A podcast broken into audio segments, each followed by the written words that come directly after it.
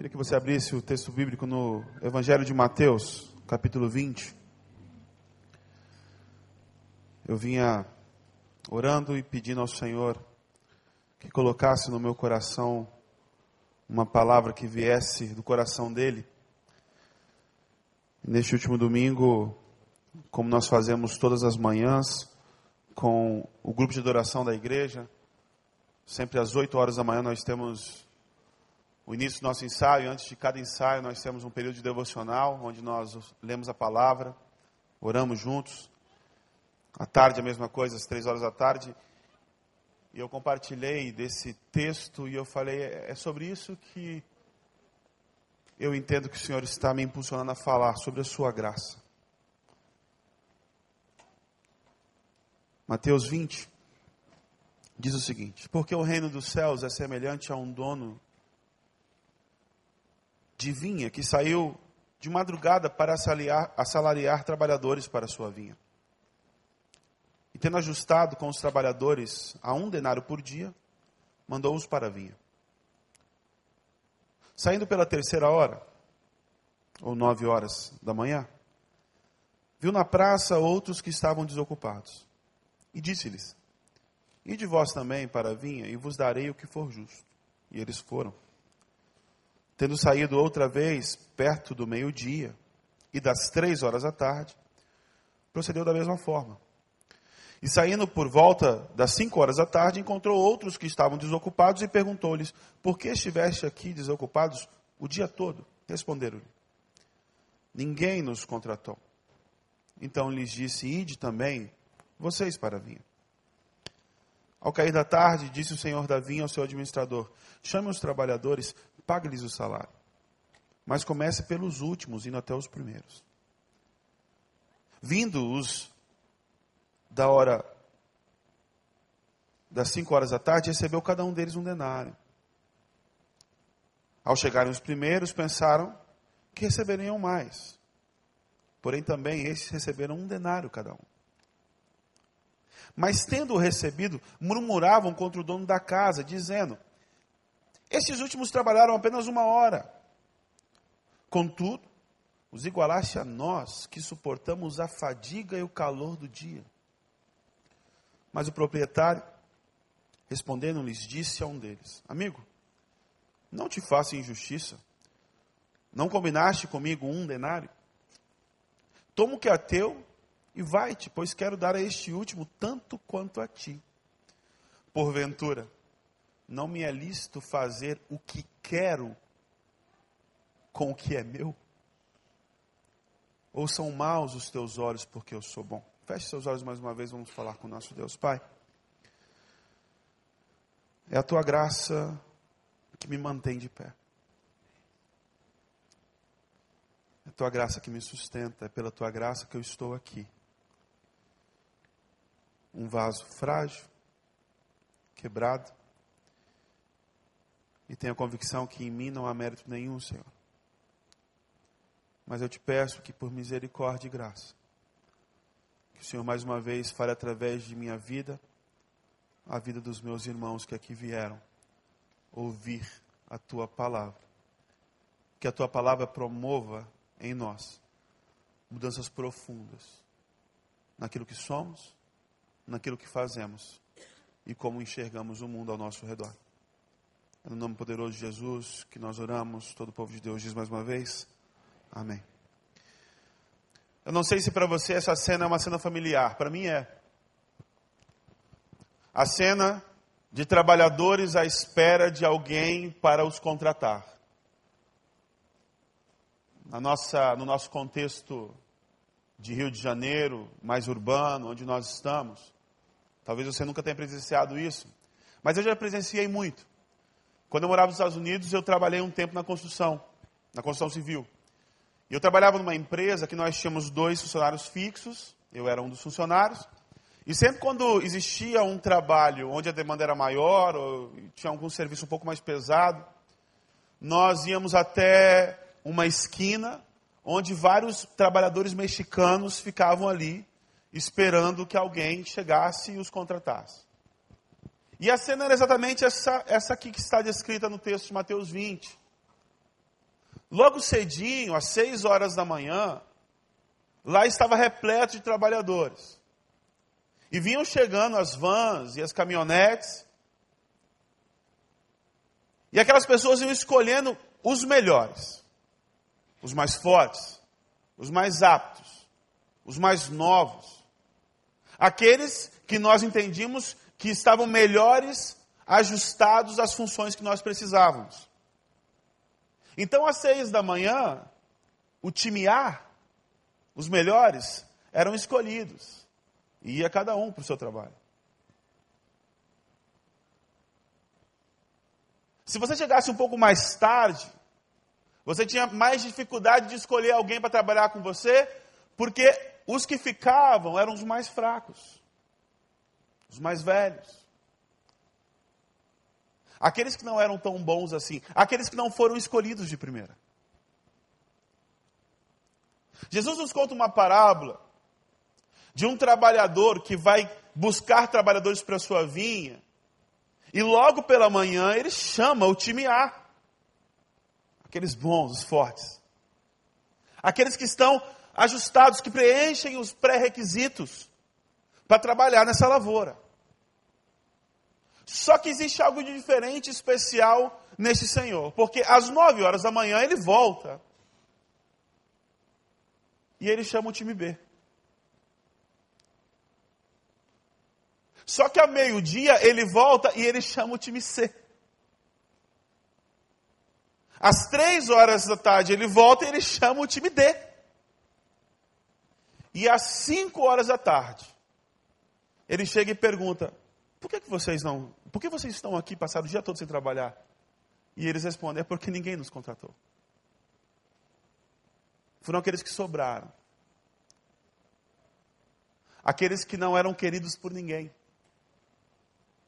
Aqueles que eram a escória, o resto.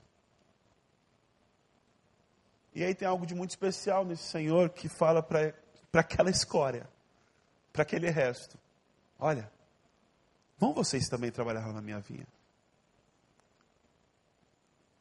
E o mais surpreendente é que na hora do pagamento, ele fala para o administrador: olha, paga todo mundo. Só que eu quero que você comece pelos últimos.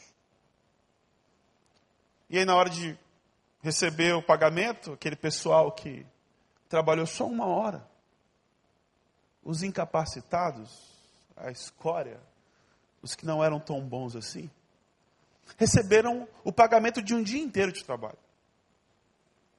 Os olhos dos bonzões, dos fortes, dos que estavam trabalhando desde as seis da manhã, logo cresceram. Poxa, se eles receberam um, a gente vai receber. Quanto, hein? E quando chega na vez deles, eles receberam também um. O que provocou neles uma indignação profunda.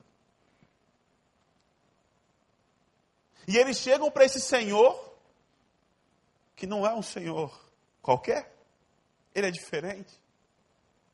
E falam: é injusto o que está acontecendo. Nós trabalhamos mais do que eles e o Senhor está nos pagando a mesma coisa que o Senhor pagou a eles. No que o Senhor responde para eles: Amigo, não estou sendo injusto com você. Quanto foi que nós combinamos? Ah, nós combinamos um denário. E quanto que eu te paguei? Um denário. Pois veja bem, eu paguei para você exatamente o que eu combinei com você. Eu não estou sendo injusto com você. Agora preste atenção. Eu quis. E é assim que o texto diz. Eu quis dar para aquele que não é tão bom assim o mesmo que eu dei para você. E aí Jesus diz uma coisa que para mim é muito marcante. E que cala a boca de todos aqueles que são indignados com a graça de Deus. Ele diz assim para aquele rapaz: Não posso eu, não tenho eu o direito de fazer o que quero com aquilo que é meu. A melhor descrição da graça de Deus é isso. É algo que é dele e que ele nos dá Não por causa de nós, mas por causa dele. Não porque há em nós algum mérito, mas porque há nele a disposição em dar, em abençoar, em agraciar. E se você não se conforma com isso, para você, eu repito as palavras de Jesus. A graça é dele, ele faz o que ele quiser com ela. Você se conforme com isso ou não? A graça é favor merecido. É presente que nós recebemos de Deus e nós não fizemos nada para receber isso. É algo que nós ganhamos, pelo qual nós não trabalhamos. Não é algo que tem a ver com quem eu sou, com o mérito que há em mim, mas tem a ver com quem me dá.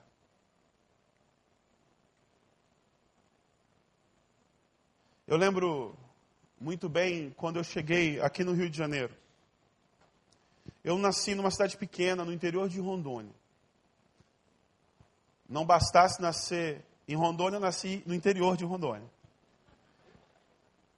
Eu nasci em Ariquemes, uma cidade bem pequena. Eu cresci numa igreja muito pequena.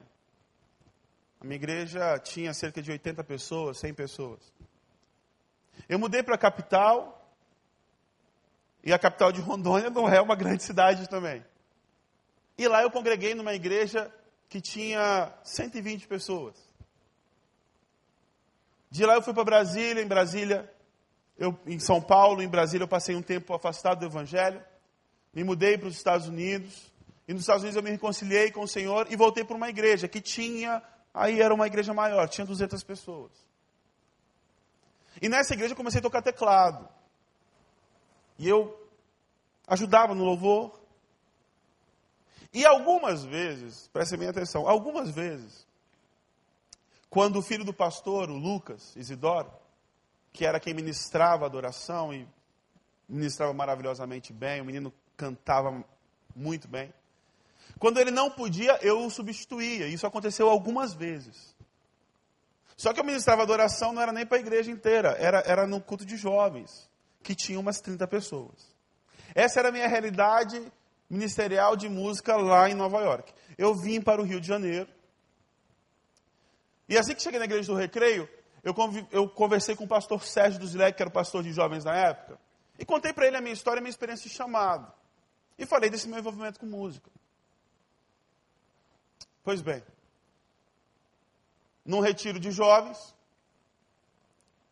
quando eu já tinha a convicção depois de conhecer a igreja do Recreio, com toda a sua estrutura. Éramos ainda lá na Genaro de Carvalho, mas é, era uma realidade completamente distinta de tudo aquilo que eu tinha vivido em termos de igreja. Era uma igreja extremamente bem estruturada. Eu nunca vi tanta gente junto. Eu sou de Ariquemes. E quando eu vi aquele auditório repleto, quase mil pessoas naquele lugar, eu falei, gente, que igreja é essa? Eu não pertenço a esse lugar. Eu sou da roça. Eu sou um menino simples.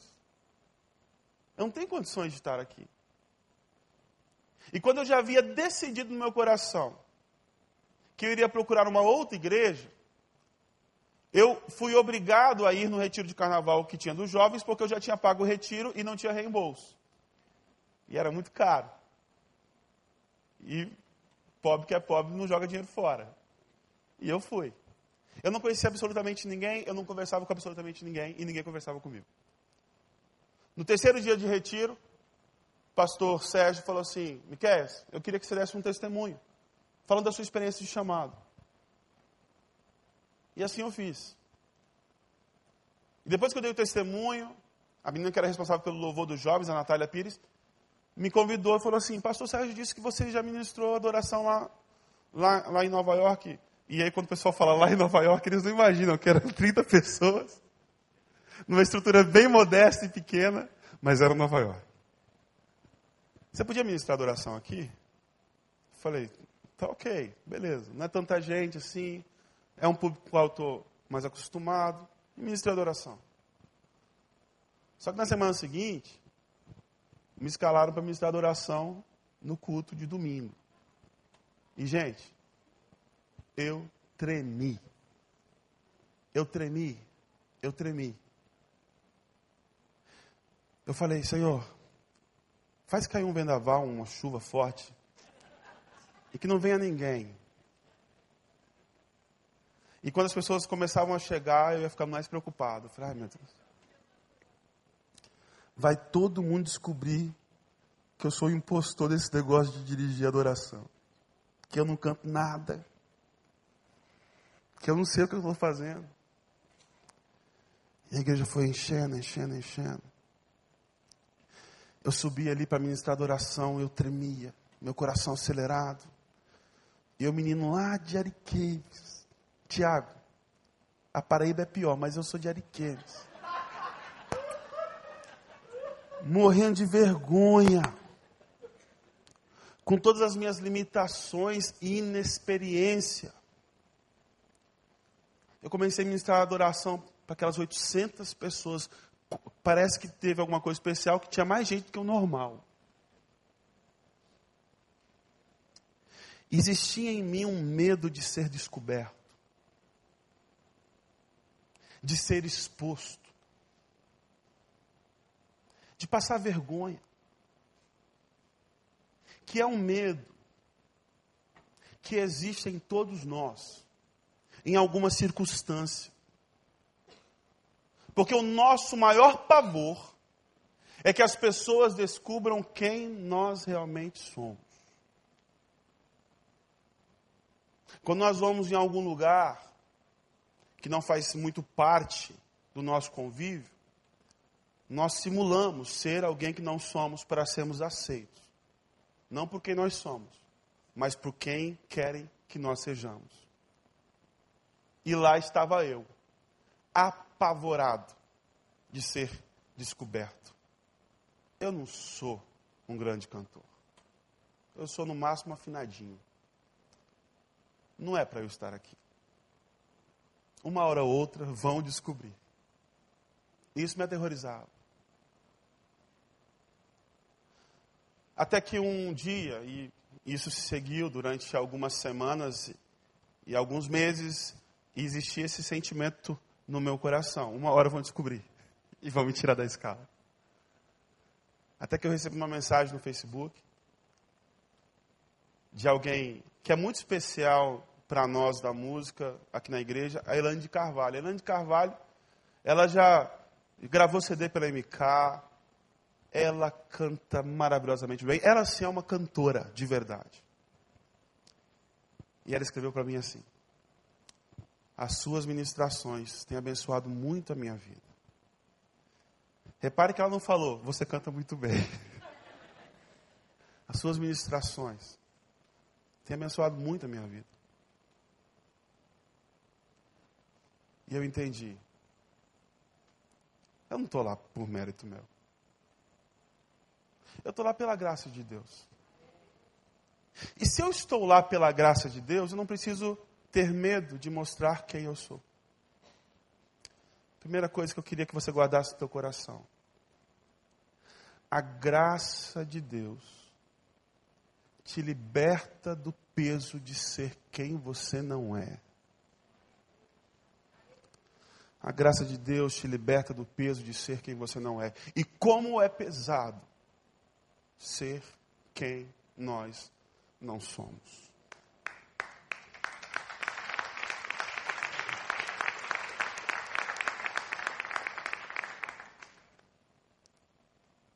Tem um filme que eu assisti alguns anos atrás. O nome chama Eight Mile. Eu esqueci como que é o título em português. Eu assisti quando eu estava lá. E é um rapper muito famoso, o nome dele é Eminem, não sei se vocês já ouviram falar. E a história, ele é um menino pobre do subúrbio, um menino branco pobre no subúrbio. E ele entra nessas batalhas de rap, não sei se vocês já viram. E essas batalhas de rap, elas consistem de uma coisa. Você precisa destruir o seu adversário nas suas rimas, no tempo que você tem. E aí o seu adversário vai ter a oportunidade de te destruir também nas rimas dele no tempo que ele tem. E é interessante que na última batalha, na final, com o auditório lotado, a vez é desse rapaz, do Eminem.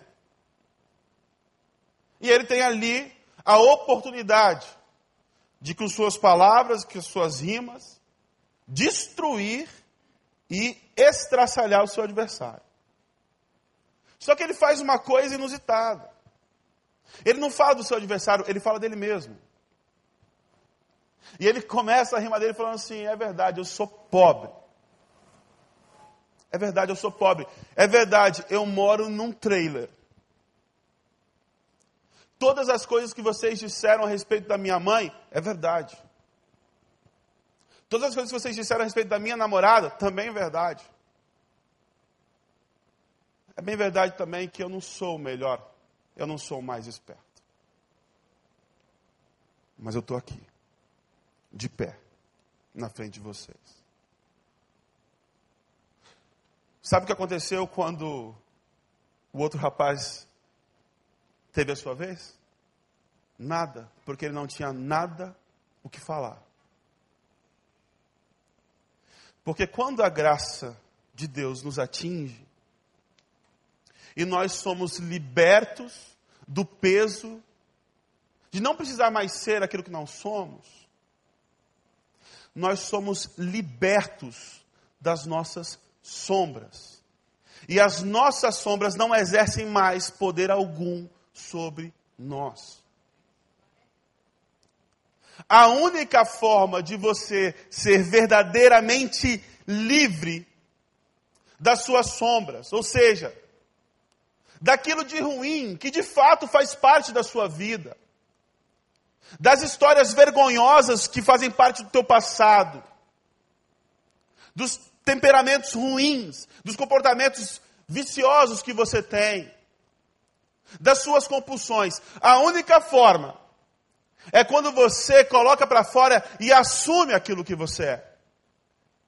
E a partir do momento em que você assume aquilo que você é, nada disso mais tem poder sobre a sua vida. Porque a graça nos liberta do peso de sermos quem nós somos e nos liberta das nossas sombras. Não podemos viver refém desses medos. Não foi para isso que Deus nos criou. A graça nos liberta do peso de ser quem nós somos, quem nós não somos, nos liberta de nossas sombras. E a graça ressignifica a nossa história. Nós precisamos recontar a nossa história pelas lentes da graça e não pelas lentes da desgraça. Veja bem, existem duas histórias sobre a sua vida: a história que você viveu e a história que você conta. Qual que é a verdadeira? A verdadeira história é a história que você conta. A verdadeira história é a história que você conta porque é o resultado da sua interação com aquilo que você viveu. É o resultado do que Deus fez em você naquilo que você viveu. E como eu vejo pessoas que só contam as suas histórias pelas lentes da desgraça. Nós precisamos deixar que essa graça nos alcance, nos liberte desse peso, nos liberte das nossas sombras e que ressignifique a nossa história. Sim, eu vivi isso. É verdade. Sim, eu passei por aquilo, é verdade. Sim, eu usei isso, é verdade. Sim, eu fiz essas coisas, é verdade. Mas eu fui resgatado, eu fui perdoado e eu fui transformado pelo poder de Deus. E aquilo que eu vivi não é mais quem eu sou, mas é um testemunho vivo do que Deus pode fazer. Precisamos recontar as nossas histórias sobre a lente da graça. E como isso é transformador e abençoador para nós e para o outro. Tem um importante terapeuta especializado em crianças, o nome dele é Daniel Siegel. E ele diz que as pesquisas mostram que a forma mais eficaz de criar um laço profundo entre pais e filhos, preste atenção você que é pai, é quando os pais narram para os filhos as suas próprias infâncias de modo coerente. O que é narrar a infância de modo coerente? É você recontar aquilo que você viveu para o seu filho, sob a perspectiva da graça de Deus. Filho, eu passei pelas mesmas coisas que você passou e eu estou aqui de pé. Porque a graça do Senhor me trouxe até aqui. Porque Deus significou a minha história. Porque eu fiz as pazes com o meu passado.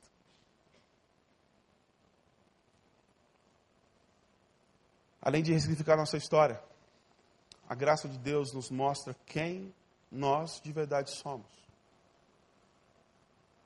Tem aquele texto que todos nós gostamos muito, da mulher adúltera, que é pega em flagrante adultério. Trazem ela para Jesus e falam, mestre, ela foi pega em adultério. Jesus fala, e aí? E agora? Vamos apedrejar. A lei manda apedrejar. Aí Jesus fala assim, beleza, vamos apedrejar, mas atira a primeira pedra quem é que não tem pecado. E vai todo mundo embora. E a gente acha mal barato, que legal, ninguém pode julgar a gente, ninguém pode condenar a gente. Só que tem um aspecto muito importante dessa história. Jesus chega para aquela mulher, cadê os teus acusadores? Ah, foram todos embora, mestre. Olha, se eles não te acusaram e não te julgaram, eu também não vou te acusar nem te julgar. Agora preste atenção. Vá e não peques mais. Existe esse aspecto da graça de Deus que ele nos revela quem nós realmente somos. E o lugar de sujeira, o lugar de destruição, o lugar de insegurança, o lugar sombrio, onde muitas vezes nós nos encontramos. A graça de Deus joga luz sobre essa sujeira e essa imundícia e nos revela uma verdade que é libertadora. Não fomos feitos para isso. Fomos feitos para algo muito maior. É por isso que todos nós chegamos aqui e dizemos: Eu sou um filho amado de Deus. E como filho amado de Deus, eu não fui feito para viver essa sujeira que eu estou vivendo. A graça de Deus nos convida a ser quem Ele nos fez para ser. O apóstolo Paulo, lá em Filipenses, diz que nós brilhamos como estrelas no universo. O salmista diz que nós fomos coroados com glória. A Bíblia diz que nós fomos feitos um pouco abaixo dos anjos. A primeira coisa que Deus diz quando criou o ser humano é: é muito bom o que eu fiz.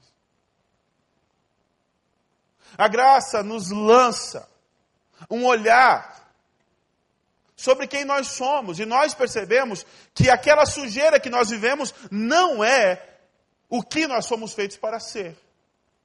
E quando nós entendemos que nós não fomos feitos para aquilo, nós queremos agora ser aquilo que fomos feitos para ser e viver da forma que Deus nos fez para viver.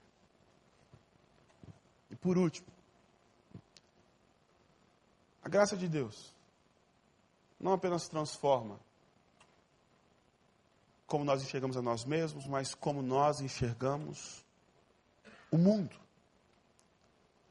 Texto de 1 Colossenses, o capítulo 1, versículo 16 e 17 diz que porque nele, em Cristo, foram criadas todas as coisas que há nos céus e na terra, visíveis e invisíveis. Sejam tronos, sejam dominações, sejam principados, sejam potestades, tudo foi criado por ele e para ele. E ele é antes de todas as coisas, e todas as coisas subsistem por ele. Veja que o apóstolo Paulo não diz que todas as coisas da igreja subsistem nele. Veja que o apóstolo Paulo não diz que todas as coisas cristãs subsistem em Cristo. Ele diz que todas as coisas criadas subsistem nele. A graça nos convida a olhar o mundo sob uma nova perspectiva. Sobre a perspectiva de que Deus está reconciliando consigo todas as coisas. Que as impressões digitais de Deus estão espalhadas por toda a sua criação. Tem uma experiência muito interessante que o Washington Post fez em 2007. Pegou um violonista, um violinista, e colocou no metrô lá em Boston. E aquele violinista começou a tocar algumas peças de bar. Peças extremamente complexas. E lá ele executando aquelas peças. Durante uma hora, seis pessoas pararam alguns segundos para ouvir, mas logo foram embora.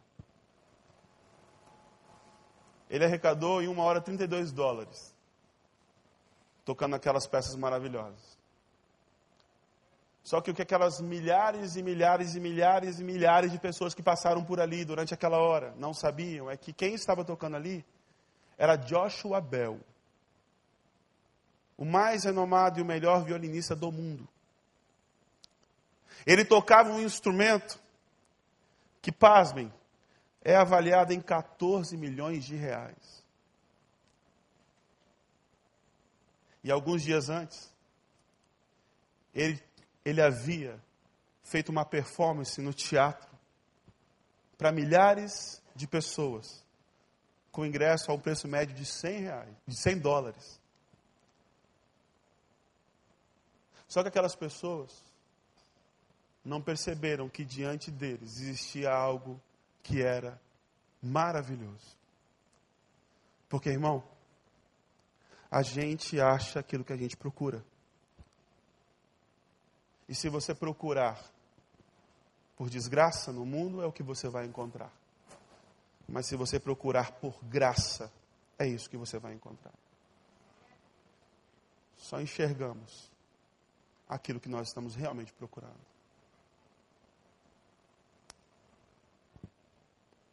Paul Tillich, um autor que eu gosto muito, ele diz assim: A graça nos atinge quando estamos em grande dor e inquietação.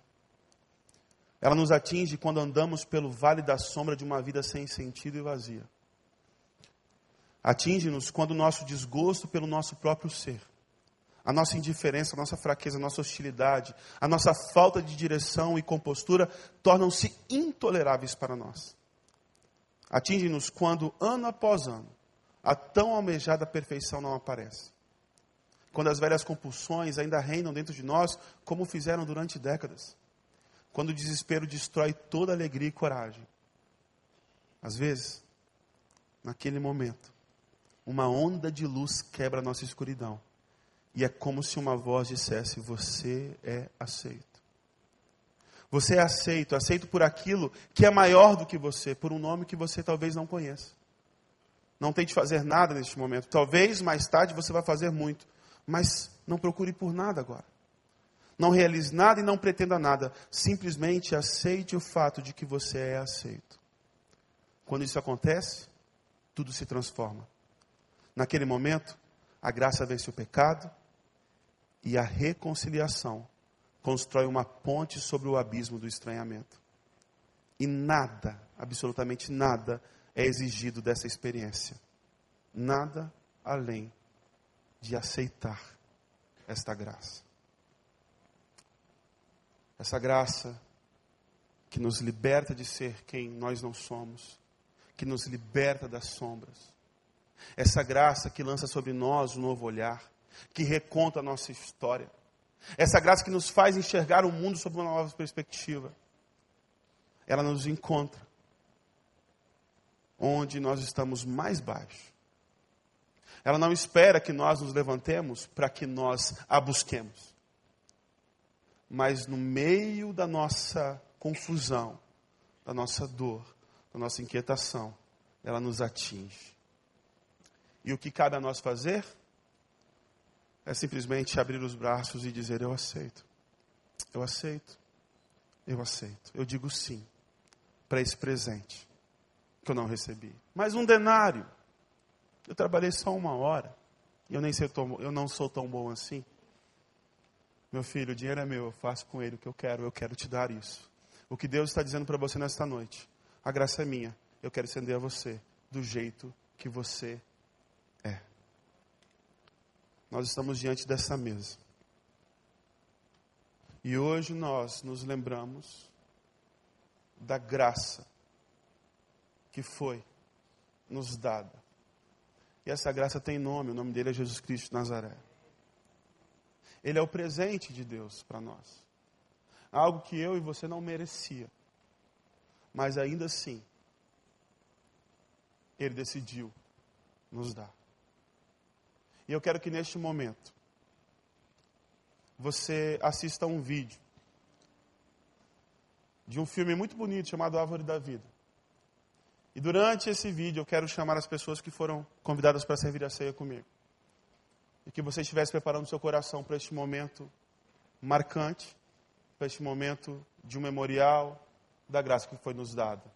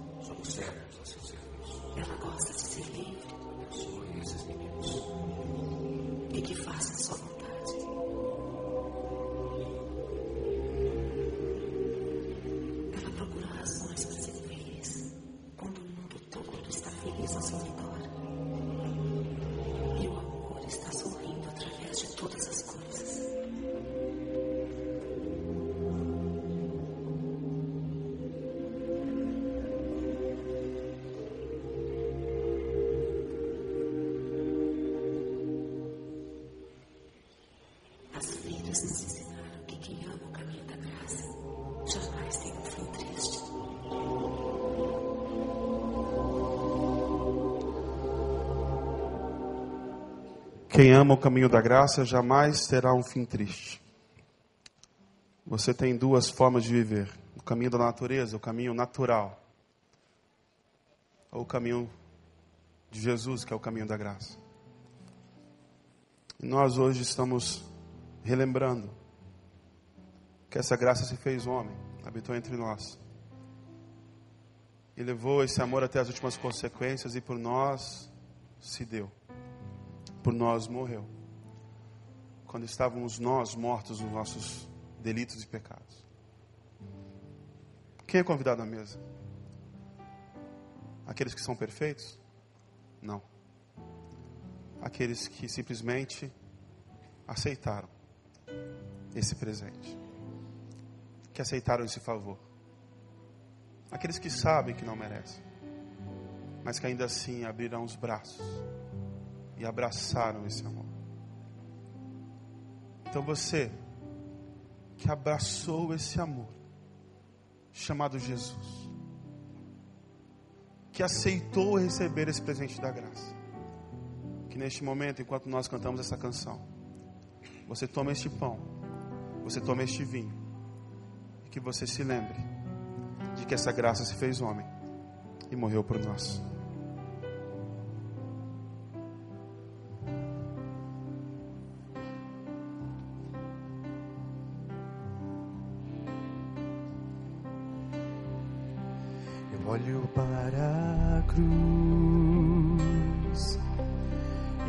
Cruz eu vou do seu sofrer participar. Da sua obra vou cantar, meu Salvador na cruz mostrou o amor do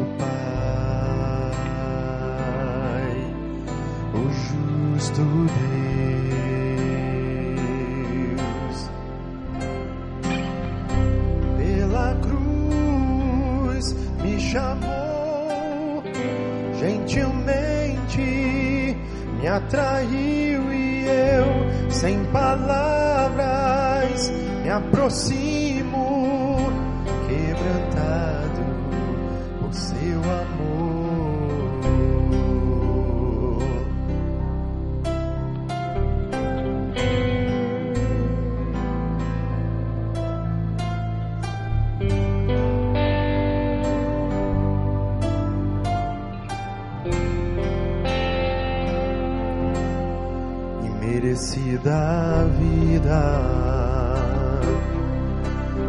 graça recebi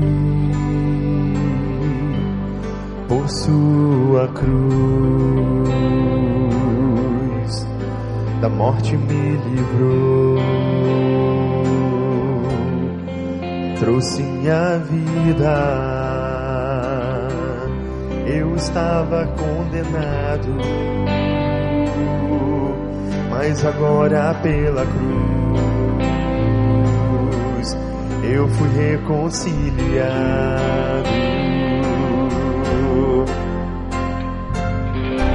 Pela cruz me chamou gentilmente, me atraiu e eu, sem palavras, me aproximo, quebrantado por seu amor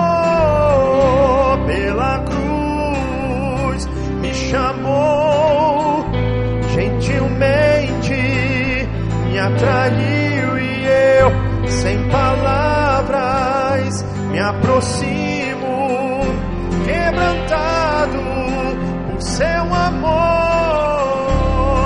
Impressionante é o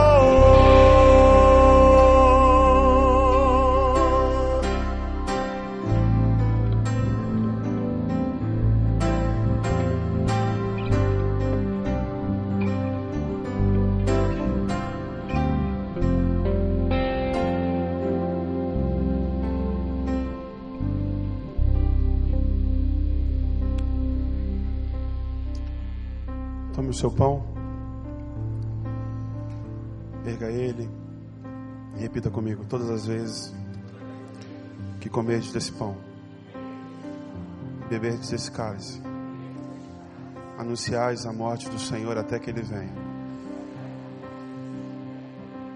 Comamos juntos do pão.